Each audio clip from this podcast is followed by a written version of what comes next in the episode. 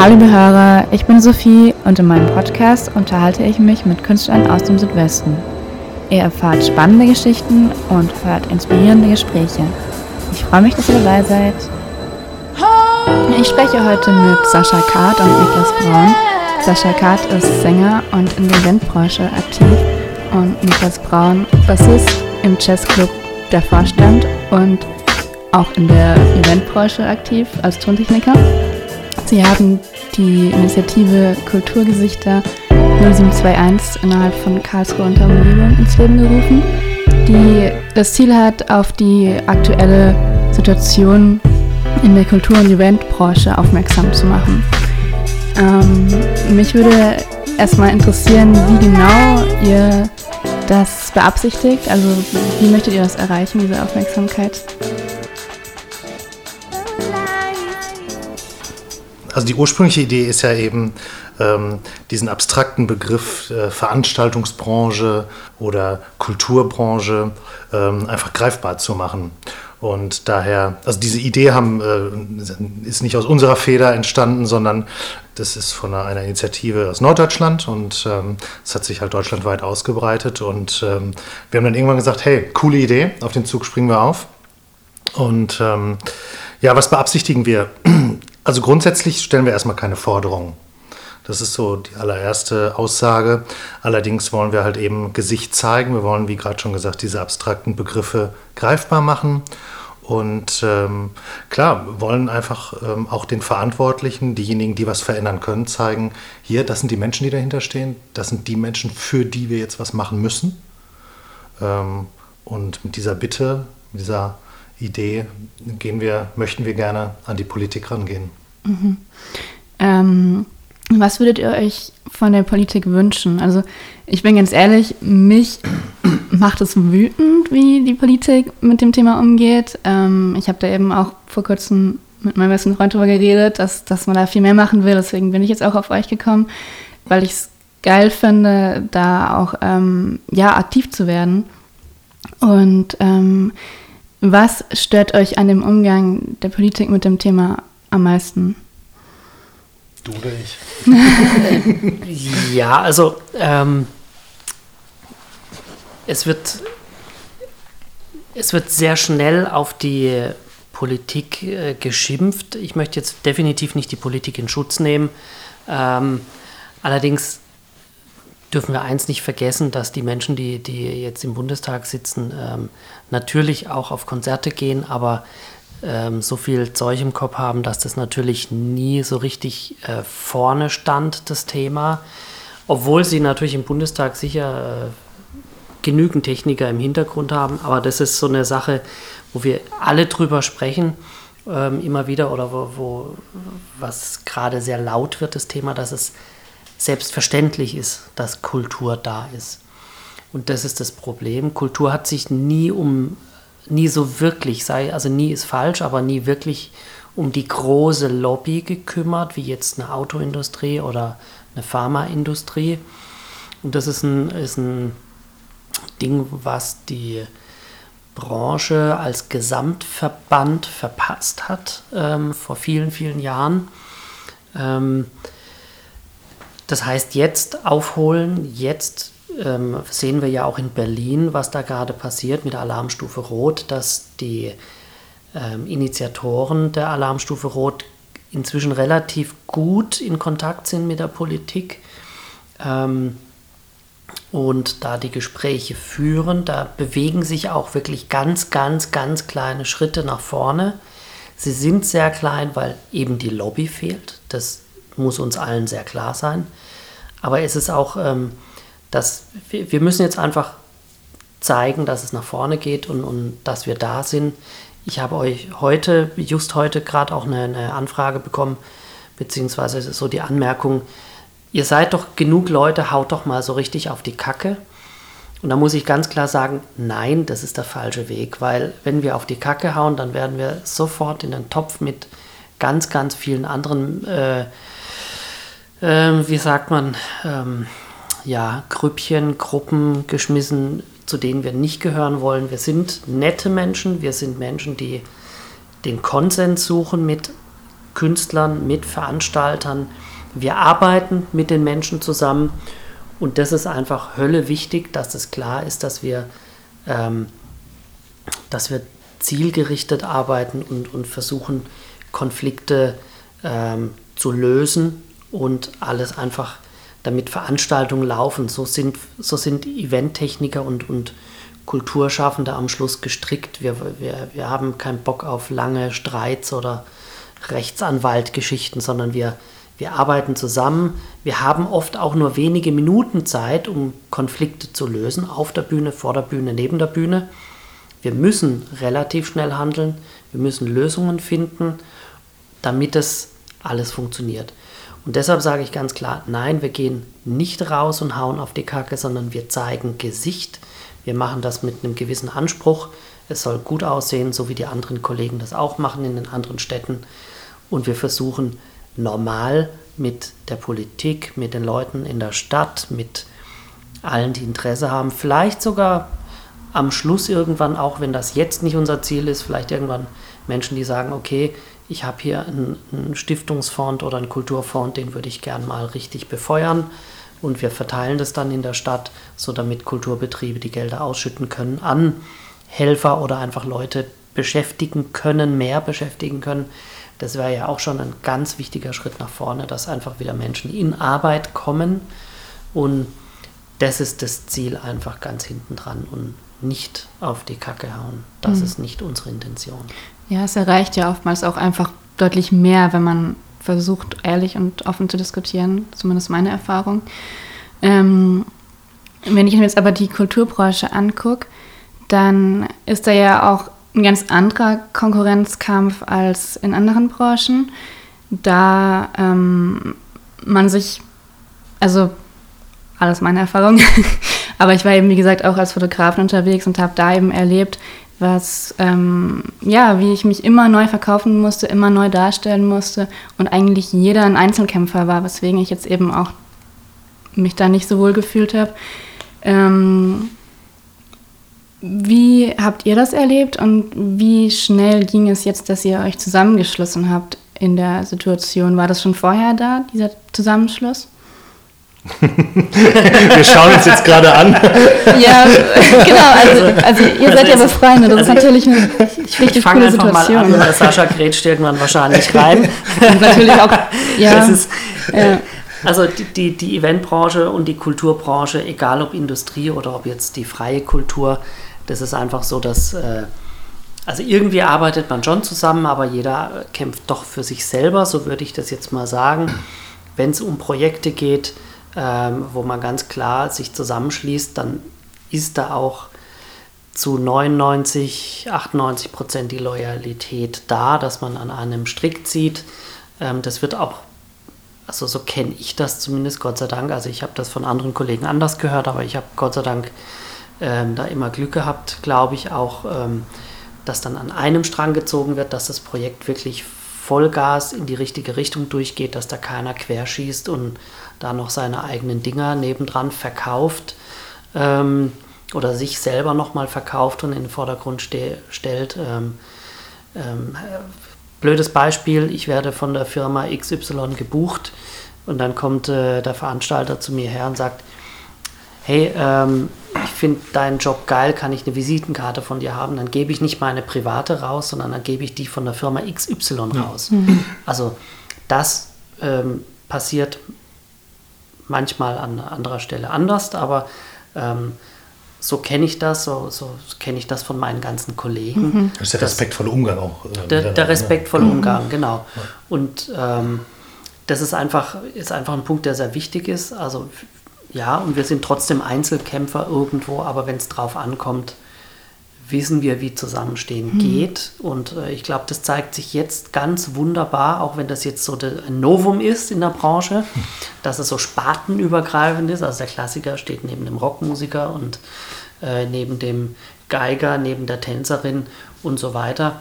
Ähm, oder Bratscher steht neben der Geigerin, so kann man es auch mal sagen, im klassischen Bereich. Ähm, das ist, war ein versteckter ja, ja, ich habe schon gedacht, der war ganz toll. ich glaube, das müssen wir schneiden. Okay. Ähm, nee, aber. wir schneiden das nicht. Ich finde das gut. also, jetzt würde ich aber auch gerne die Story dazu erfahren. genau, dann kommt in der Branche auch Sika-Gag. ähm, ja, ähm, es, ist, es ist einfach, glaube ich, wirklich ein, ein ganz neuer Part, dass alle zusammenstehen, die in der Branche arbeiten. Und das ist, ist ein furchtbar schönes Zeichen. Es ist eine brutale Solidarität da. Es tut gerade in der Seele gut. Also wir verdienen beide gerade genau 0 Cent. Mhm. Ähm, wenn nicht, dann sogar äh, legen wir in das Projekt sogar richtig drauf. Aber es tut so gut, einfach das zu erfahren. Die Leute sagen mhm. Danke, sie kommen vorbei, Sie geben gern ihr Gesicht für das Projekt, weil sie einfach sagen, ja, das ist eben gewaltfrei, das ist eben unpolitisch ähm, und so weiter. Und das ist, das ist ein gutes Zeichen insgesamt. Ja, und ich finde auch, es tut ja also dem Netzwerk, dem gesamten Künstler- oder Kulturnetzwerk sehr gut, weil ähm, also ich glaube, wir beide haben wirklich ein, jeweils ein großes Netzwerk. Teilweise gibt es auch eine große Überschneidung. Ähm, aber dennoch haben wir jetzt auch wahnsinnig viele neue Leute irgendwie kennengelernt. Also mhm. gerade so aus der Schauspieler-Ecke heraus. Ähm, wir haben uns total gefreut, als sich äh, äh, ein Bartender gemeldet hat ähm, und äh, also ein Event-Bartender, der einfach gesagt hat, hey, ich bin da genauso von betroffen, ich mhm. möchte gerne mitmachen. Und all die Menschen sind einfach willkommen. Und ja, da passiert ein Schulterschluss, das muss man ganz klar sagen. Also und wie Niklas gerade schon sagte, dass ähm, also der Lohn ist da sicherlich diese ganz ehrliche Dankbarkeit. Also mhm. Also wir kriegen ganz oft dieses Feedback, hey, danke, dass ihr das macht, danke, dass da jetzt was passiert. Also auch wenn, wenn wir nicht wissen, ob das Früchte trägt, aber ähm, mhm. danke. Und das ist, das fühlt sich echt gut an. Ne? Also das kann man echt so sagen. Ja, genau. Mhm. Ja, das ist natürlich die andere Seite, die ich jetzt gerade auch mitbekomme, wie wichtig es ist, eben zu netzwerken. Und ähm, klar, es gibt solche und solche Künstler. Also das habe ich natürlich auch schon ganz oft erlebt, dass, dass gerade in der Gemeinsamkeit dann tolle Projekte entstehen. Ähm, was aber das Künstlerleben, glaube ich, grundsätzlich gemeinsam hat, ist, dass es natürlich riskant ist, sich dafür zu entscheiden. Ähm, ich nehme an, das war bei euch nicht anders, dass ihr dann irgendwie vielleicht auch verteidigen musstet, dass ihr jetzt diesen Weg einschlagt. Woran habt ihr gemerkt, dass ihr in diese Richtung gehen wollt? Grundsätzlich in der Berufswahl, meinst du? Ja. Oder? Also, ich, also, bei mir war das ein Entwicklungsprozess äh, plus Jungfrau zum Kind, würde ich sagen. also ich habe als äh, Kind und Jugendlicher schon Musik gemacht, äh, von Schülerband bis, was weiß ich, im mhm. Kirchenkreis äh, irgendwie in der Mittagklampfe gesessen, beim Lagerfeuer und Laudato Si gesungen. und ähm, ja, so hat sich das einfach entwickelt. Bei mir war dann anfänglich erst ein ganz normaler Job sozusagen, so irgendwie Außendienst, äh, Vertrieb. Ähm, Musik hat einfach dann immer eine größere, größere Rolle gespielt. Und irgendwann war klar, oh, ich brauche diesen Befreiungsschlag, ich will freier sein in, in, dem, wie ich meine Zeit gestalte. Ähm, und hab, du lachst, weil das ist, ja, ne, das ist ja die erste ja, ja. Vorstellung, die man hat, so irgendwie äh, Freiheit. Äh, genau, Freiheit. Dann machst du das drei Jahre und merkst, oh hoppla, ich bin überhaupt nicht frei, so, mhm. weil die Kohle muss ja trotzdem ja, reinkommen. Ja, klar. Ne? Klar, ähm, aber dennoch, ähm, also die Freiheit die große Freiheit liegt ja darin, das zu tun, was man liebt. Ja, ja. Also ich will ja gar nicht wissen, wie viele Menschen irgendwie äh, auf der Welt irgendwie ihr, ihr, die Großteil ihres Lebens damit verbringen, ähm, zu arbeiten und, und, und sich einfach jeden Tag damit zu quälen. Also, mhm. und, ähm, also da muss ich schon sagen, was das angeht, bin ich für mich echt ein Glückskind. Auch wenn es jetzt eine harte Zeit gibt, ja. so gerade. Ähm, aber mhm da bin ich schon sehr dankbar drum, dass ja. ich so leben kann. Also ich, ich bin erstmal in die Fußstapfen meines Vaters getreten, da er eine Schreinerei hatte. Und ähm, ich habe das dann auch das dann auch gemacht, gelernt und gesagt, okay, ich möchte es zumindest lernen, bevor ich die Firma übernehme oder nicht übernehme. Die dass ich, lernen was Gescheites. Genau, genau. Das, also das, das war schon so oder ist, äh, also nee, muss man sagen, war. Heute sehen das meine Eltern definitiv anders. Ähm, so dass sie, gesagt, dass sie wirklich gesagt haben, du musst erst was ordentliches lernen, ähm, tu uns bitte den Gefallen. Ähm, obwohl, glaube ich, meine Mutter schon immer geahnt hat, als ich jung war, ähm, dass das alles nichts wird, sondern dass ich äh, immer irgendwo äh, abschwirren werde in andere Gefilde. Weil ich immer schon Musik geliebt habe und sofort irgendwas mit Musik gab, war ich weg, ähm, quasi innerlich und, und also hin und weg, also im Sinne von positiv. Und äh, eines Tages kam dann halt wirklich der Punkt, dass ich an so einem, das früher gab es von der Sparkasse in der Schwarzwaldhalle diese Schulbälle, diese Schul, Riesenschuldiscos. Ist ja heute gar nicht mehr vorstellbar, dass es sowas gibt. Und äh, da ist man Club sagen, hingegangen. Die verstehen Disco heute nicht. Dis, die, ja, ja, genau. Aber das war so, in, also wirklich in der Schwarzwaldhalle, der Großraumdisco für, für, also von sämtlichen Schulen. Also da ist man dann einfach wirklich hingegangen. Und das war auch immer Was alles heißt früher? Früher. Jetzt müssen die Hosen runterlassen. Also es war in den 90ern, sagen wir es mal so. Und damit war auch, da war auch alles friedlich und alles cool. Und äh, im Foyer gab es dann aber auch immer äh, Schulbands oder, oder junge Bands, die gespielt haben oder die gerade so cool waren in Karlsruhe. Und da standen dann auch immer riesen Mischpulte. Ähm, und das fand ich höchst beeindruckend als junger Kerl. Ähm, und das ist so ein Ding, was, was mir dann nie aus dem Kopf gegangen ist. Ich habe dann meine Schreinerlehre beendet und habe dann, ähm, hab dann direkt eine zweite Ausbildung hinterher gemacht, nachdem ich, äh, glaube ich, zwei oder drei Wochen in einer anderen Schreinerei in Durlach gearbeitet habe und das ganz schön langweilig war, also von meinem Empfinden her. Und ähm, das, das ist einfach nicht mein Herzblut. Ich mag Handwerkern so privat, äh, so mal ein paar Stunden und dann ist auch gut.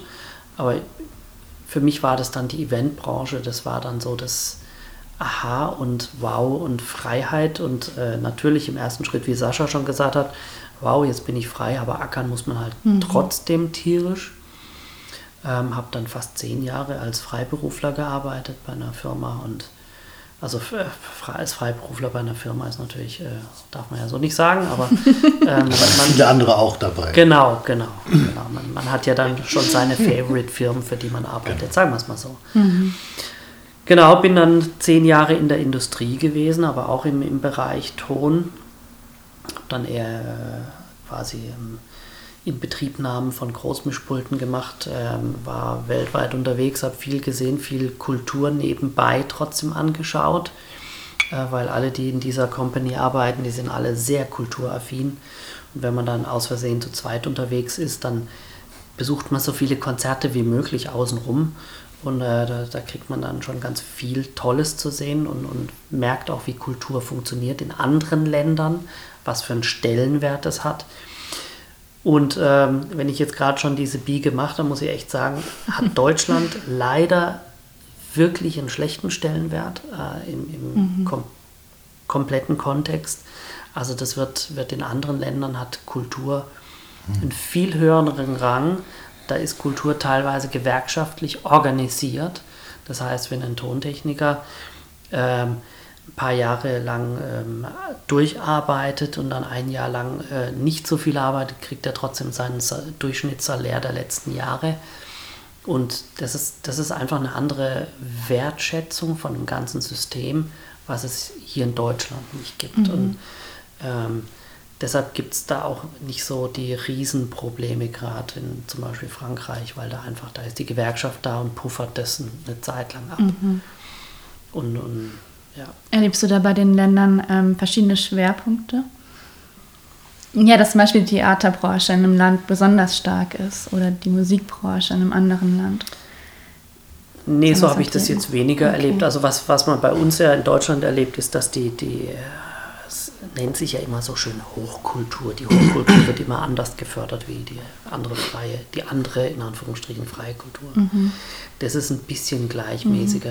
Also gefühlt, gefühlt. Ich kann es nicht nachweisen. Dafür bin ich ja, immer nur spotweise in den Ländern gewesen. Aber wenn man dort mit den Menschen spricht, ist es schon eine gewisse Wertschätzung und, mhm. wenn da jemand ähm, Toningenieur ist oder Musiker ist, dann ist das, ähm, ist das einfach so gesetzt. Und hier ist es ja oft, mhm. äh, wenn du sagst, du bist Musiker und dann fragen die ja, und was arbeitest du sonst noch? ähm, oder, ja. ja. Also, ja, ich meine, das ist natürlich eine ganz, also ich weiß gar nicht so, ob das in anderen Ländern, also so das Thema Kunst versus Arbeit so gesehen wird, aber ich habe immer so das Gefühl, dass wir hier in Deutschland immer ganz schnell in diesem, äh, in diesem Fahrwasser drin sind, dass das, was Kunst und Kultur ausmacht, nicht Arbeit sei. Also gar nicht mhm. Arbeit in diesem negativ äh, ähm, behafteten äh, ähm, Empfinden, sondern also das irgendwie ist in ganz vielen Köpfen einfach, dass das, ähm, dass das ja ein Hobby sein muss. Ja, ja. Und also und dass Arbeit oder Beruf nicht im Sinne von Berufung mhm. äh, bei uns im, im, Kopf ist, sondern irgendwie, ja, dein Geld musst du halt mit was Gescheitem verdienen. Mhm.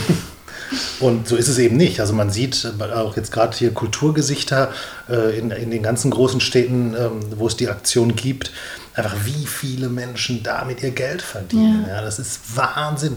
Und auch ja nicht schlecht leben und auch ja im, im, Übrigen ja auch, und das muss man auch mit bedenken, irgendwie einen echten Beitrag äh, in die mhm. Staatskassen ja leisten, weil die zahlen alle ihre Steuern. Mhm. Das sind ja alles, also gerade die Freiberufler, das sind ja alles Unternehmer, die arbeiten sozusagen für ihr eigenes Einkommen. Die haben keine Ausgaben. Das wäre auch ein ganz, ganz großes Problem bei diesen ganzen Unterstützungsprogrammen dass es immer hieß, ja, du musst als, wenn du einen Betrieb hast oder, ein, oder, oder selbstständig bist, äh, waren diese Hilfen eben dazu da, deine, äh, deine Betriebskosten zu decken. Aber ein Freiberufler hat keine Betriebskosten. Mhm. Der arbeitet für sein Lohn und Brot, mhm. für seine Miete, für sein Essen.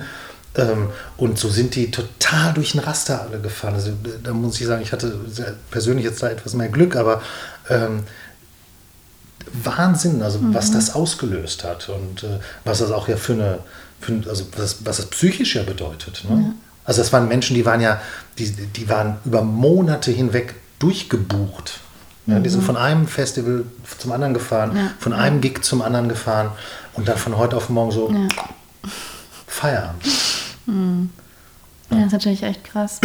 ähm, was war dann vorher für euch wichtig, ähm, um eurer Arbeit nachgehen zu können?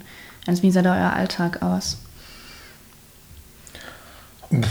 Ja, also ich kann jetzt von keinem äh, Alltag so in dem Sinne sprechen. Also dadurch, dass ich äh, Familie habe und, und, zwei Kinder, habe ich mir ein, für mich selber ein Lebenskonstrukt sozusagen gebaut, wo ich eine, eine, eine, gewisse Basis an Einkommen eben hatte. Daher habe ich auch von meiner Tätigkeit her immer wieder regelmäßig muss ich Verpflichtungen nachkommen, aber auch in der äh, Eventbranche.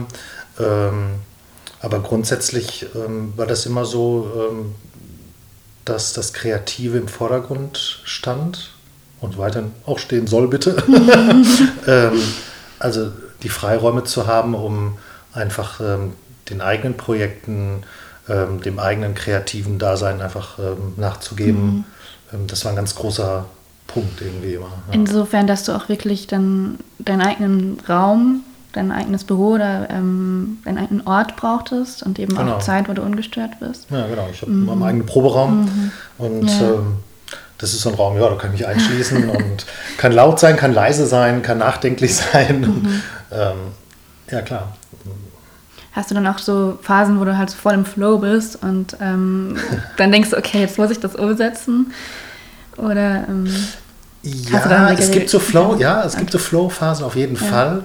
Ähm, aber so die meisten äh, kreativen Initialzündungen, äh, die passieren, also bei mir zumindest, ähm, an ganz eigenartigen Orten. okay, Niklas macht komische Gesichter. Du brauchst jetzt nicht schneiden, weil da mache ich jetzt ein Foto und das posten wir dann dazu.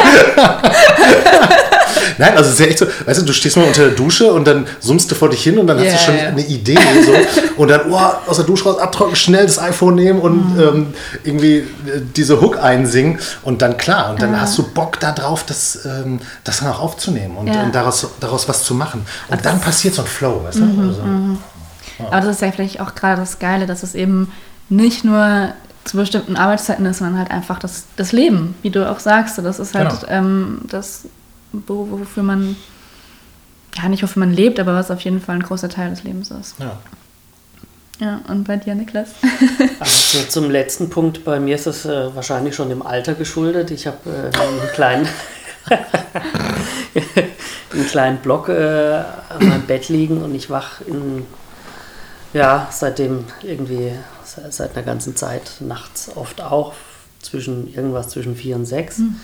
Ähm, dann äh, habe ich in der Regel dann irgendwas, was ich mir aufschreiben muss ähm, weil ich gemerkt habe, wenn ich es mir nachts aufschreibe, dann schlafe ich auch schnell wieder ein, mhm. ähm, weil sonst geht mir das Thema richtig lang hinterher und dann kann ich zwei, drei Stunden ja. drüber grübeln.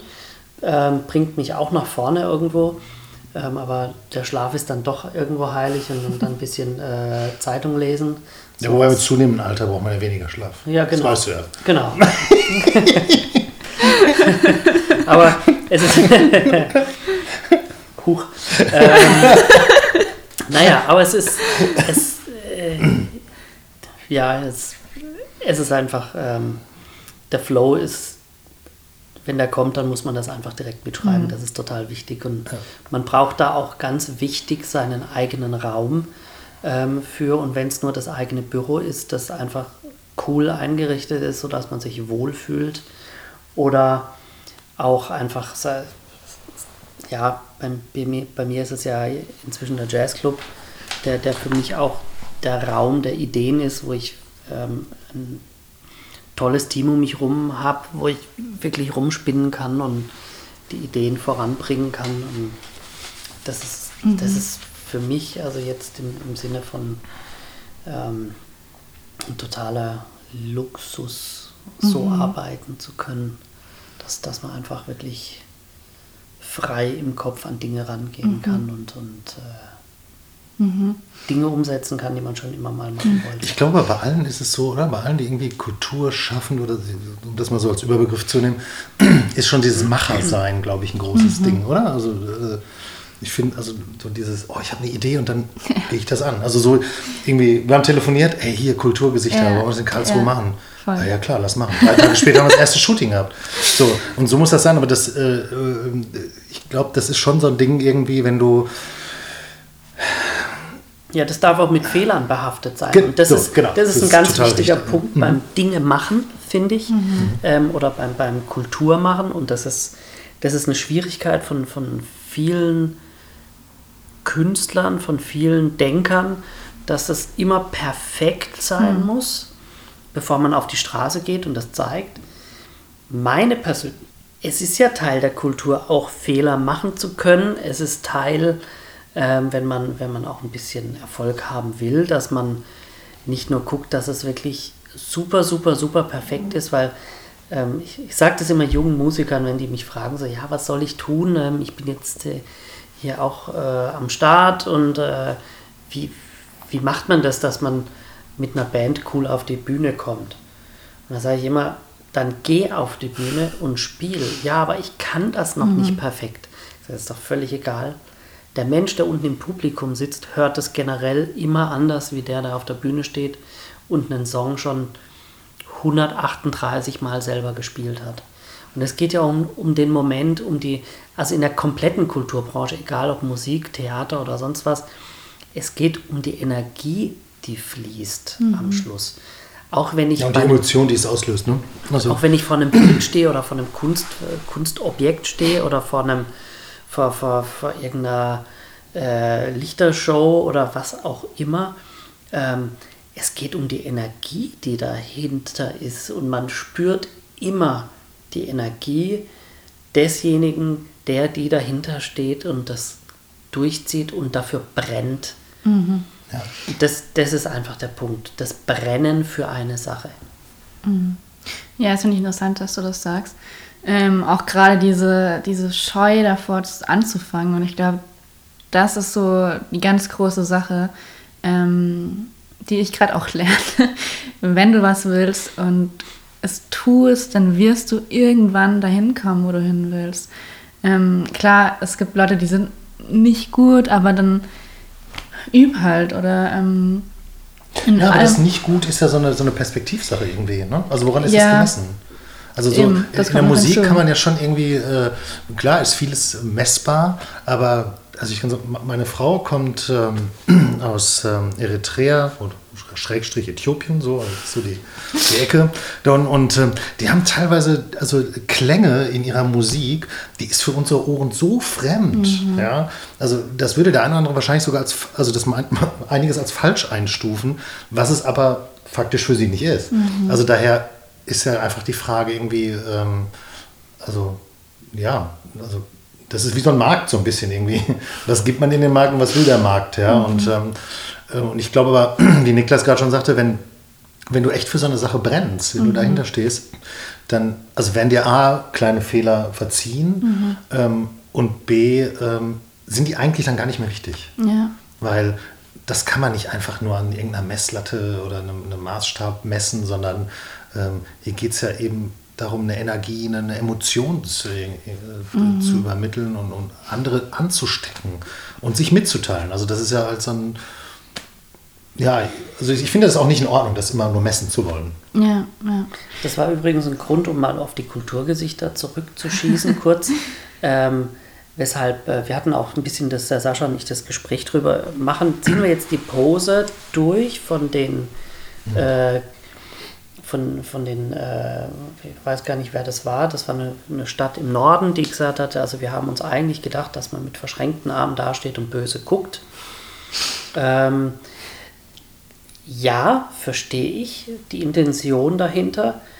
Meine, äh, und das ist, und, aber das, was ich halt einfach denke, wenn jemand dann mich sieht mit verschränkten Armen und, und bitterbösem Blick oder andere Menschen, die eigentlich auf der Bühne stehen, Theater spielen und total witzig sind und wenn sie dann von der Bühne kommen, eigentlich auch immer ein Lächeln im Gesicht haben. Mhm. Das ist, das passt dann einfach nicht. Mhm. Wir sind nette Menschen, wir sind ähm, kommunikative Menschen in der Regel.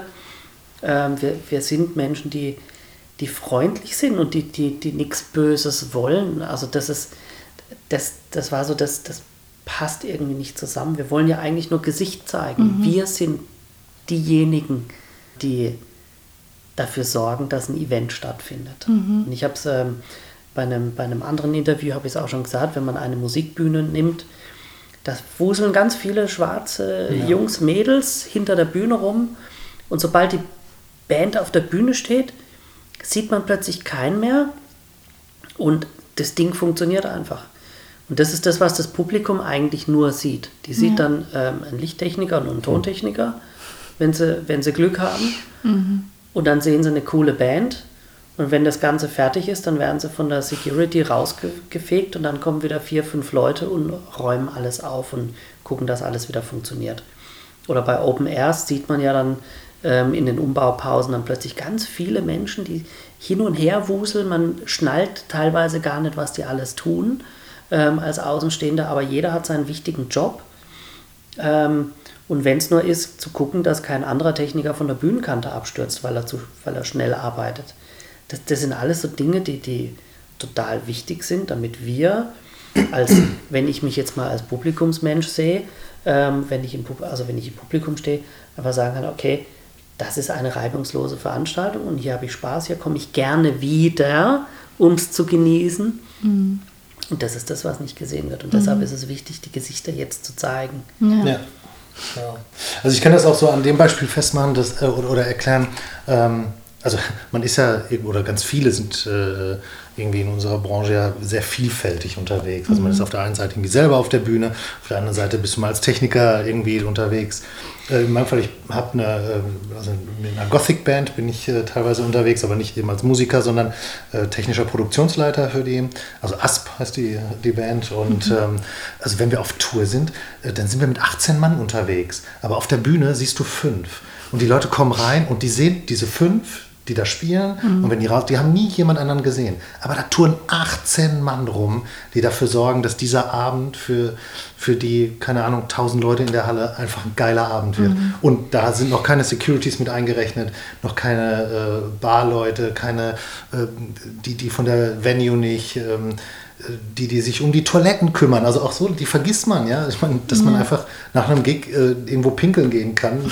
das ist deshalb so ja. äh, und stehst da nicht im Siff, weil da halt eben Leute sich drum kümmern. Mhm. Die gehören da alle zu. Mhm. Das sind Leute, die gerade eben, also da gehe ich jetzt mal noch einen Schritt weiter.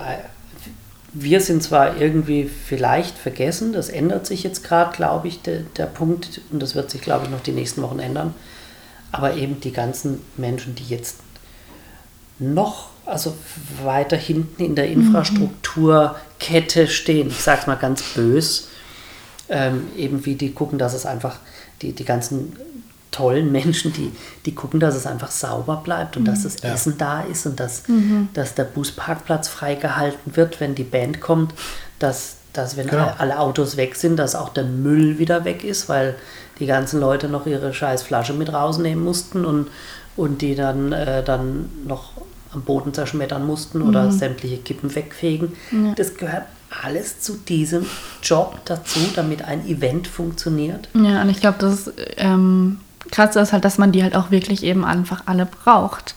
Also das. Ähm, ja, aber sonst findet so die nächste Veranstaltung nicht statt. Ja, genau. Aber, aber halt auch so, auch wenn es jetzt so eben, wie du sagst, so ganz hinten in der Infrastruktur ist, ähm, trotzdem funktioniert es nicht, wenn sie nicht da sind. Also, vielleicht sind sie sogar eigentlich ganz vorne in der Infrastruktur. Ja, ja vielleicht ja. ist es so. Ja, eben, da kommen wir wieder zu diesem Bewertungsfreien.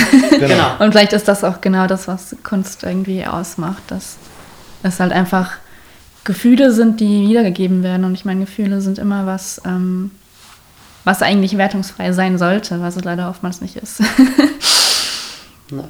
Ich drehe das mal im Schön, das ist ja, das raucht nämlich mhm. gerade ab, merkst du das? Ja, merkst du selber. Oder? Merkst du selber, oder? Das ist, ein, das ist unser Lieblingshashtag. Merkst du selber, oder? ist geil, ne? Also merkt euch das, Hashtag merkst du selber, oder? Genau. Das passt vor allem gerade zum Thema, so merkst du selber, ne? die ganze Zeit so wichtig. Ja, genau. ähm, ich habe jetzt noch eine Frage, wo wir auch gerade bei Gefühlen sind. Ihr habt jetzt mit ganz vielen Menschen zusammengearbeitet. Also es ist ja echt, also richtig, richtig viele, die jetzt schon auf eurem Account sind. Ähm, erfahrt ihr da auch die Geschichten von denen? Und wenn ja, gibt es welche, die euch besonders in Erinnerung geblieben sind? Also ist es so. Ich habe ja gerade schon gesagt, wir haben beide relativ großes Netzwerk, was sich, glaube ich, mhm. jetzt auch echt massiv vergrößert hat, so für jeden Einzelnen von uns. Ne? ja. Äh, genau. Ähm, also bei den Shootings sieht es so aus, dass wir ähm, in so fünf Minuten mhm. ähm, Taktung mhm. Ne, die, die, Fotografien machen. Ähm, also A, einfach um das handelbar zu machen. Also wenn wir so einen Shooting-Termin haben, wir sind zwischen 40 und 50 äh, Anmeldungen dafür da an so einem Abend. Und mhm. dann ziehen ja, wir die so in dreieinhalb krass. Stunden oder so, ne? ungefähr dreieinhalb Stunden ziehen wir die so durch. Und wir terminieren die vorher wirklich so im 5-Minuten-Rhythmus. Mhm. Und also und natürlich auch eben, weil das äh, so Corona-mäßig irgendwie gerade nicht anders ja, geht. Äh, wir wollen da ja keine große Ansammlung äh, irgendwie haben, keinen großen man muss sagen, Menschen. Den, nach den dreieinhalb Stunden ist auch wirklich die komplette ja, genau. Bildbearbeitung einfach fertig. Also genau. da sitzt keiner noch eine Nacht hin und bearbeitet mhm. noch Bilder. Wir machen das parallel, genau. Sondern ja. das läuft alles, mhm. ähm, in, wir haben da so einen Workflow uns ausgedacht und wenn wir dann rausgehen aus der Location, dann ist wirklich alles fertig, sodass ja. es nur noch postbar ist. Nur das ist halt auch mit der Grund, warum wir tatsächlich dann während der Shootings gar nicht so sehr ins Gespräch kommen. Also klar, mhm. mal irgendwie kurz wechselt ein paar Worte. Ähm, aber mir ist jetzt schon gegangen, dass auch im, im Nachhinein so, so, ein Austausch stattgefunden hat, wo man dann einfach sich über Facebook oder Insta oder was irgendwie schreibt und so, hey, cool. Also dann schreiben die anderen so, hey, coole Aktion, toll, dass ihr das macht. Und dann kommst du irgendwie in so ein Gespräch rein und dann denkst du, oh, krass, okay, du, du warst Schauspieler irgendwie und hast das wirklich hauptberuflich gemacht. Was weiß ich, drei Theater, die und die Stücke. Und ich denke, wow, cool. Und jetzt, ja, jetzt räume ich irgendwie nachts von zwei bis halb sechs äh, die Regale im, im, im Supermarkt ein. Mhm. Denkst du, boah, mhm. echt jetzt? Krass. Mhm. Also, weil da ist ja auch so eine, hm, also bei vielen so, so ein Stolz dann einfach, ja. sagt, nee, ich habe schon immer und wenn es eng wurde, auch irgendwie mein eigenes Geld verdient und das werde ich weitermachen. Und das ist ja auch ein langer Weg dahin, dass man dann halt, ähm, ja. also auch gerade wenn die eben im Theater gespielt haben, das ist ja nicht irgendwas, wo von heute auf morgen passiert. Genau. Ja, ja also da gibt es schon echt krasse Geschichten so auch, ne? Hm. Von Kollegen, also und ich weiß auch von Musikern, die so sehr an den Rand der Verzweiflung getrieben mhm. sind, dass, es, dass die keinen Ausweg gesehen haben. Also es gab es auch. Okay, krass. Ja. Mhm. Das sind sicherlich Einzelfälle, aber ja. es gab es. Ja. Ja. Also weil das ist ja eine Sache, eben, wie du sagst, so Emotionen sind, spielen eine Riesenrolle und, und, und also da geht es ja auch nicht nur um Geld und um die Existenz, sondern auch das Gefühl, eben gebraucht zu werden, also was zu machen, ähm, was nicht nur mir selber, sondern anderen wichtig ist. Mhm. Und auf einmal von heute auf morgen da nichts mehr machen zu können, sich nicht mehr gebraucht zu fühlen. Irgendwie, das kannst du ein paar Wochen, vielleicht ein paar Monate irgendwie durchhalten, weil du denkst, oh, cool, ist ein bisschen wie Urlaub. Ähm, dann geht dir die Kohle aus, dann hast du da Druck, dann merkst du, oh, irgendwie, keiner fragt mehr an, äh, äh, ähm, ich bin gar nicht mehr unterwegs, ich äh, kriege gar nichts mehr zurück. Also auch das ist ja für Bühnenmenschen eine ganz wichtige Sache, was vom Publikum zurückzubekommen. Mhm. Und wenn das alles ausbleibt, mhm.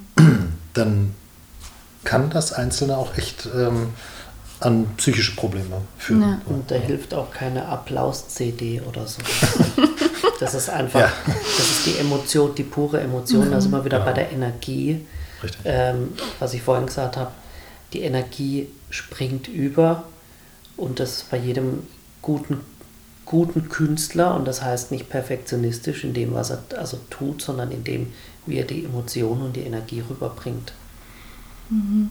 Und wenn das nicht da ist, ist das ganz schlimm. Ich gebe zu, mich hat das auch schon ähm, den einen oder anderen Tag gepackt ähm, im, im, letzten halben Jahr, wo ich einfach ganz fies draufgekommen bin und ähm, äh, weil, weil mir das einfach tierisch, tierisch fehlt und, und man hangelt sich dann an, an jedem Projekt entlang und versucht dann Neues zu erfinden und Neues was ja nicht geht, weil es gibt ja irgendwie schon gefühlt alles, aber, aber man, man versucht halt irgendwie was zu tun, damit, damit man äh, irgendwie innerlich am Leben bleibt. Mhm. Das ist. Also ich habe das ganz krass gemerkt, als ich einen Livestream gespielt habe. Das war bei euch im Jazzclub. Wo ich so dachte, oh krass, also so, du spielst das Ding jetzt hier, ähm, aber das, was vom Publikum kommen sollte, mhm. da kommt jetzt gar nichts. Das mhm. ist so, vor einer Wand spielen. Ne? Also mhm. das Gefühl ist ein ganz anderes. Mhm. Ich weiß, hast du im Autokino gespielt? So, so ein Autokino-Ding? Nein. Also ich habe da von Kollegen echt gehört, dass es auch so irgendwie. Mhm. Gerade am Anfang, als die, die, die, Menschen sich dann noch nicht getraut haben, dann auch kurz mal den Kopf aus dem Fenster zu strecken. Mhm. Also, das ist ja so, du spielst vor Scheinwerfern. Hallo? Ja. Oh. Ja.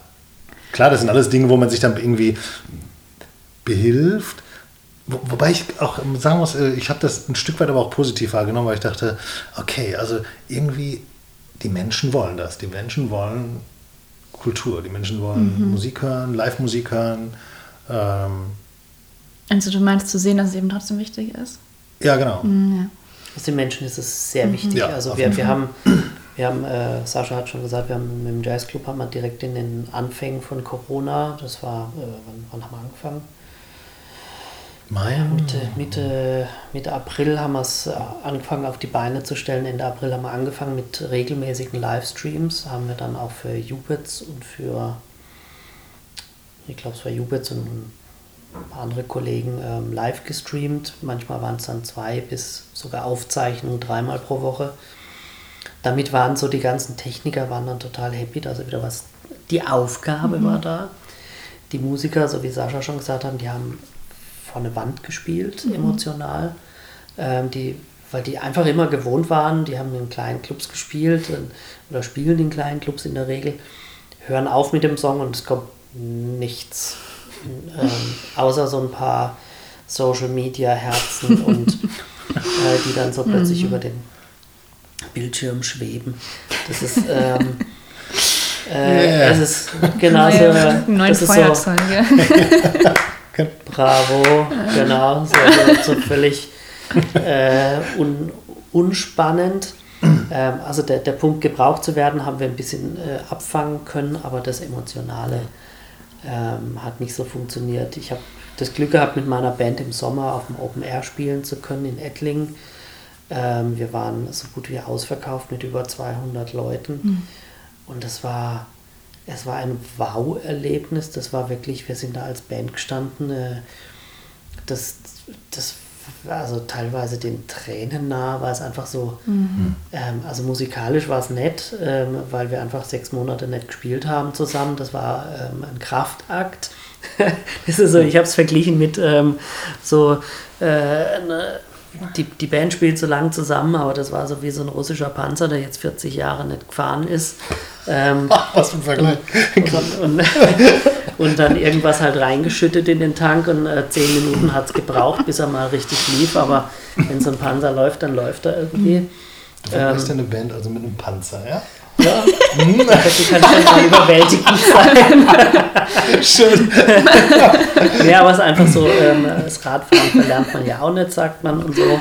Ähm, aber es war einfach so, so, ein, so ein überwältigender Moment, dass das alles funktioniert, auch nach sechs Monaten, ähm, ohne groß Proben, dass, dass die Menschen funktionieren und mhm. dass, dass, dass die Leute einfach da sitzen und den Moment genießen. Und es wird abends wird schon relativ frisch, aber die Leute sind einfach gesessen und man hat deren glücklichen Gesichter gesehen und ein Danke und ein. Mhm wow, hoffentlich geht uns das nicht weiter verloren. Mhm. Jetzt sind wir kurz vorm, was, wie nennt es sich, wie nennt es jetzt, äh, Teil-Lockdown oder Mini-Lockdown oder was auch immer für ein völliger Quatsch. Leute, die Veranstaltungsbranche, die Gastronomie, ja. die Theater, die sind super mit Hygienekonzepten ausgerüstet.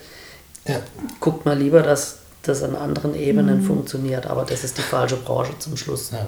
also zum Zumachen. Also das ist das, was mich ärgert. So, mhm. jetzt habe ich es gesagt. Jetzt ist es rausgehauen. Volle Kanne. Ich habe kürzlich einen Post bei Facebook gesehen, ähm, da gab es so eine, also eine Statistik, äh, wo die höchsten Ansteckungsquoten sind. Und im Theater war die geringste. Und dann gab es so drunter, ey Leute, geht ins Theater, hier seid ihr safe. Ja, aber warum? Weil die Theater so lang zu waren. Ja, oder, ja, aber jetzt, wo sie spielen, aber einfach ein cooles äh, Hygienekonzept dann auch am Start. Ja, natürlich, haben, ne? aber es haben sich also, ja alle coole ja, ja, genau. Machen müssen, weil genau. sie sonst nicht... Äh, freigegeben wird. Ja. ja. aber Tatsache, ich meine, das ist ja, ähm, weißt du, die, die Leidenschaft ist ja, ähm, ist ja eine Sache, die einfach total unabhängig von Bildung oder sonstigem ist. Ähm, ja. irgendwie wer so Rock oder Punk oder was auch immer für Konzerte irgendwie veranstaltet, ähm, der, der macht das einfach ähm, weil er das machen will und mhm. nicht, weil er das machen muss. Und wenn er das machen will, wird er einen Weg finden, das auch ähm, in dieser Situation jetzt mit einem entsprechenden mhm. Hygienekonzept äh, umzusetzen. Und ich glaube tatsächlich auch, dass es total falsch ist, ähm, hier einfach pauschal zu sagen, so, das darf nicht stattfinden und fertig. Ähm, ich finde schon, dass es da einen Vertrauensvorschuss ähm, ähm in diese Kulturbranche geben muss.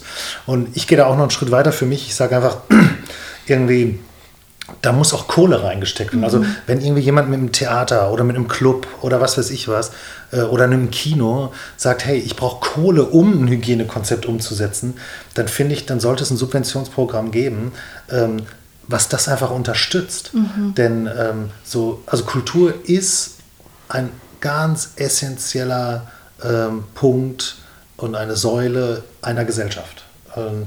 Und warum soll ein Staat nicht sagen, komm, ich pumpe da Geld rein, ähm, dass diese Clubbetreiber, die Theaterbesitzer, Kino oder wen es da alles gibt, einfach Hygienekonzepte jetzt umsetzen können. Und damit vielleicht auch, auch wenn es jetzt in Zeit subventioniert wird, ähm, die diese Veranstaltung machen können. Denn ich meine, jemand, der irgendwie einen Club hat, wo 400 Leute reinpassen und der da nur noch jetzt, sagen wir mal, 50 reinlassen darf, äh, also der, der macht damit kein Geld. Ne? Das ist ja ganz klar. Aber warum soll das nicht unterstützt werden?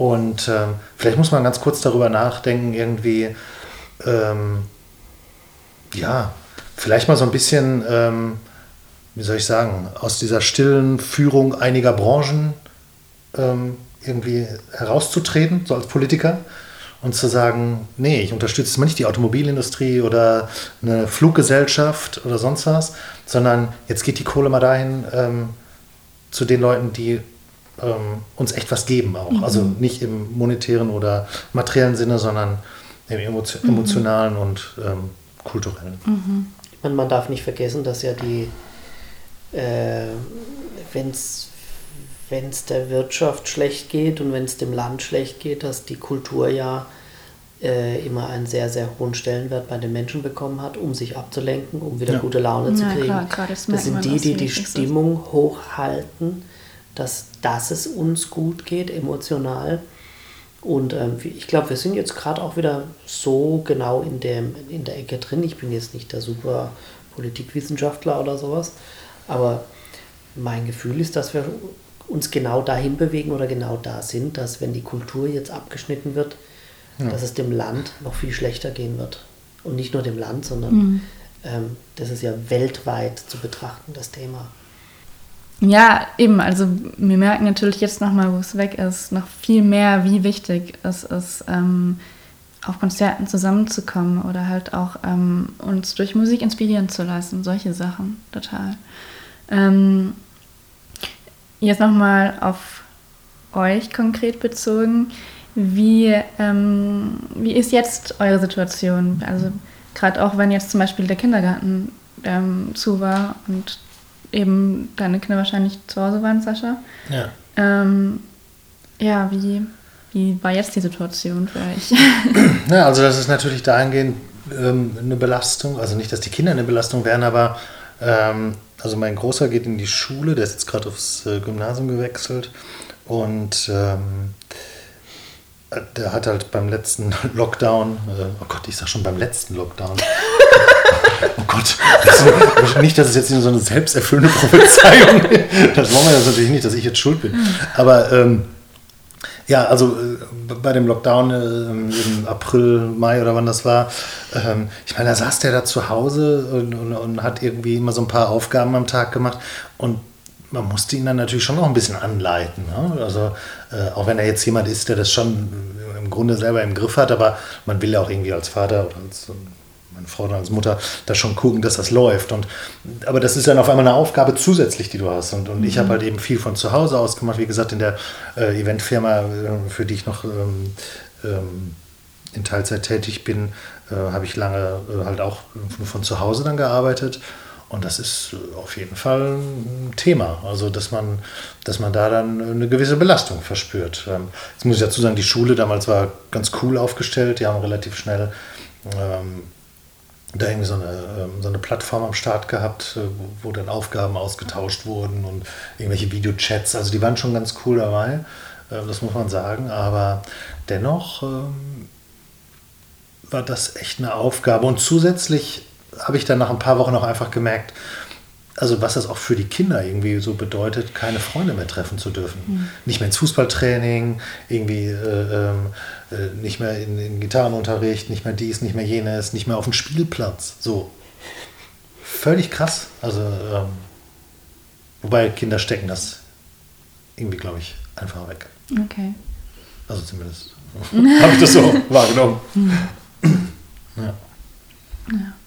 Also ich habe von vielen Eltern gehört, wenn jetzt nicht langsam was passiert, dann werden Eltern noch einen Impfstoff erfinden, damit die Kinder ja, endlich wieder stimmt, in die Kindergärten und Schulen können. hm, okay. ja. ja. klar, für Eltern ist es vielleicht ja, anders einfach. Ähm, also ja, aber also ich stelle mir vor, wenn irgendwie eine alleinerziehende Mama, äh, ja. die irgendwie auch noch äh, Vollzeit arbeiten muss, damit sie irgendwie äh, ähm, mhm. so einigermaßen irgendwie ihre Kids äh, über Wasser halten kann und durchbringen kann, ähm, dann auch noch so belastet ist. Mhm. Boah, also. Mhm. Ja, das ist wahr. Das ist schon krass. Ja. Möchtest du auch noch was dazu sagen? Oder? ja, also ich habe das Glück, dass ich mir, mir ähm, über den Jazzclub äh, eine Stelle generieren konnte, zusammen mit der Stadt. Das heißt, ich, ich, ich habe jetzt eine, eine, halbe Stelle als, mhm. als ja, Geschäftsführer in einem Jazzclub. Das ist eigentlich eher Mädchen für alles und gucken, dass es halt irgendwie funktioniert und dass die Fördergelder irgendwie sauber ähm, kommen und abgerechnet werden und so Zeug. Das heißt, ähm, ich, ich, bin da auch in einer sehr glücklichen Lage. Ähm, ich habe äh, das Jahr davor viel, viel zu tun gehabt, dass, dass ich auch da ganz gut aufgestellt war und ähm, durch die Livestreamings äh, dann auch genug zu tun hatte. Also mir ist dann nicht so schnell langweilig geworden. Ähm, sag ich mal so, das hat mich so ein bisschen über die Zeit gerettet. Mhm. Also es ging auch dann einfach darum, was zu tun zu haben. Genau. Mhm. Wenn man mhm. sich eigene Aufgaben setzt irgendwie. Ja. Ich bin jetzt nicht so der Bonsai-Pfleger. ähm, wie aufgeschlossen erlebt ihr eigentlich Karlsruhe so gegenüber ähm, kleinen und neuen Projekten und Ideen? Also jetzt, wenn ich jemand die etablierten ähm, Veranstaltungen denke, dann habe ich von vielen Musikern gehört, dass es recht schwer ist, da reinzukommen. Ähm, ich glaube, ihr seid schon ganz gut aufgestellt. Aber war das, also ähm, habt ihr das Gefühl, da ist schon eine Offenheit gegenüber neuen Ideen? Hm. Ich glaube, das ist, äh, Karlsruhe hat, hat mit ein paar Kneipen, die zugemacht haben in den letzten Jahren, die, die für Kultur und Musik ähm, sehr, sehr viel gemacht haben. Also man bedenke vor einigen Jahren Radio Oriente, mhm. die Dorfschenke hat jetzt geschlossen. Ja. Ähm, da da gab es ja noch ein paar mehr. Die Harmonie gab es früher. Ähm, das waren Läden, wo, wo man hingehen konnte. Es war möglich, Musik zu machen, Kultur zu machen. Und das gibt es alles nicht mehr, weil, weil die Auflagen einfach so schwer sind, die, die Kosten so hoch für Kultur. Ähm, generell ist, ist, glaube ich, Karlsruhe relativ ähnlich wie ganz viele Städte, ähm, dass wenn man was tut und das mit einer gewissen, äh, mit einer gewissen Energie tut, also immer wieder, dann wird das auch irgendwann funktionieren. Aber es gehört, glaube ich, zu jedem Projekt, also dass man einfach dahinter stehen muss und das ist nicht in vier Wochen erledigt, sondern man muss einfach dafür kämpfen und, und was, also wirklich die Energie umsetzen und versuchen, Menschen mitzunehmen, dann mhm. funktioniert es. Und dann ist der Rahmen außenrum auch wirklich völlig egal. Mhm. Also dann funktioniert es auch. Aber man muss, glaube ich, inzwischen ein bisschen härter kämpfen wie, äh, wie noch vor zehn Jahren, sage ich mal. Also ich habe mich schon mal gefragt, irgendwie, ob so dieses Thema Beamtenstadt irgendwie eine Rolle spielt. Also weil, weil es gibt natürlich schon Städte, ähm, ich will mal sagen, so im großen Umkreis, die da ähm, anders aufgestellt sind. Also Mannheim zum Beispiel ist so eine Stadt, die natürlich durch die Popakademie auf der einen Seite mhm. da irgendwie ähm, eine gewisse Offenheit hat, wobei diese Kultur gab es, also gerade so diese Musiker, also sehr extreme Musikerkultur eigentlich, finde ich, äh, ähm, die gab es vorher schon. Ja, ich weiß, ich glaube, da hat jede Stadt vielleicht auch einfach so ihren eigenen Charakter. Mhm. Und das ist ja okay und gut so. Ne? Ja. Mhm. Also du ähm, sagst jetzt, Mannheim ist da gut aufgestellt. Ähm, Stuttgart aber auch, oder? Also. Oh, weiß ich gar nicht so. Ich also da gibt es halt die offiziellen kommt. Hochschulen, also ja. was auch ja, Jazz genau. und Popularmusik angeht und ein bisschen Pop-lastiger. Mhm. Und ich meine, Karlsruhe haben wir ja auch eine wahnsinnig tolle Hochschule mhm. äh, für Musik und, und äh, einen Klassikbereich, der, mhm. ist ja, der ist ja echt super. Mhm.